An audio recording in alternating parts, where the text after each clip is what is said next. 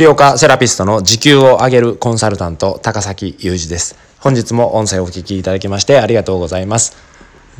今日はですね、えー、令和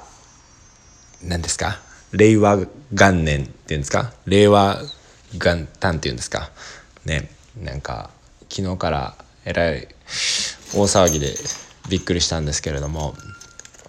まあね気分を新たに、えー、ちょっと頑張ろうっていう先生も多いと思いますのでまああのこれからもですね、えー、売上利益集客に悩む先生のためにですね情報を発信していきたいなと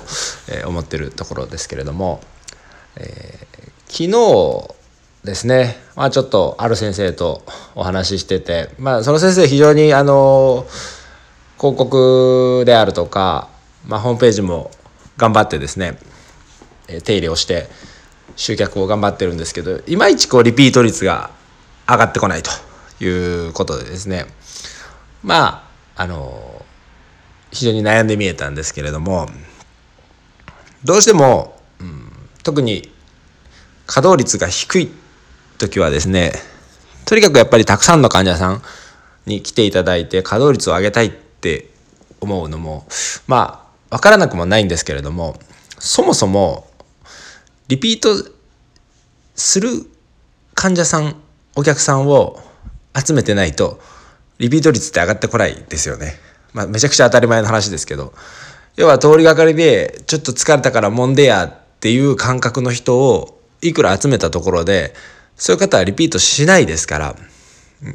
うん、便利でね、えっ、と、安くてパッとできるところ、まあ、いわゆるコンビニのような、えー、ところ。をそういう方は探して転々としているわけですから、根本的にすごく体の症状で困ってて根本的に治そうと思ってるわけではないので、まあ、そういう方を、えー、間違ってですね集客してしまうとリピート率っていうのは絶対上がってこないですよね。リピートしない人を集めてしまってるわけですからですからリピートしそうな人だけを集めるということができれば必ずリピート率って上がってきますよね。まあ、8割とか、えー、切ることは絶対ないですのでリピート率が。ですからもしですねあまりにもリピート率が上がらない場合はまあ問診とかですねまあ、ビフォーアフターとかいろんなテクニックはあるんですけれどそもそも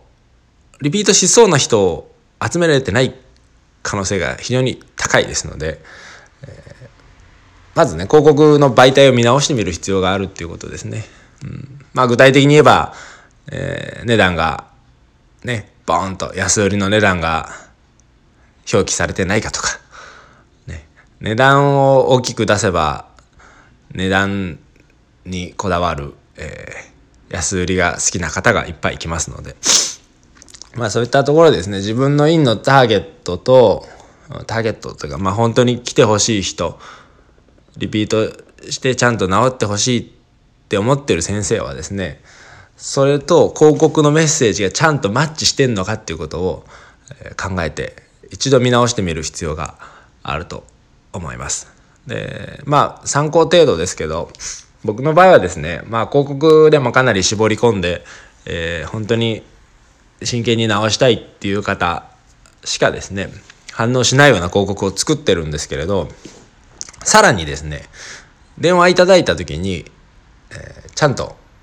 えー、うちはこういう方針でやってますと。1回2回でね治ることはないですと、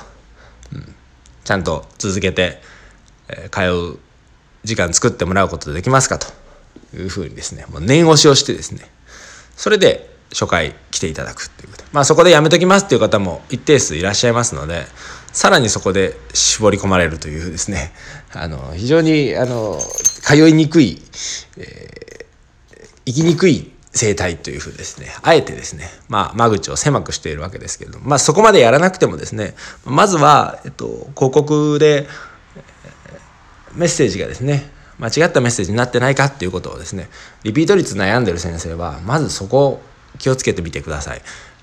是非その広告ね見直してみて、えー、この休み中に、うん、リピート率の上がる広告を作っていただければと思います。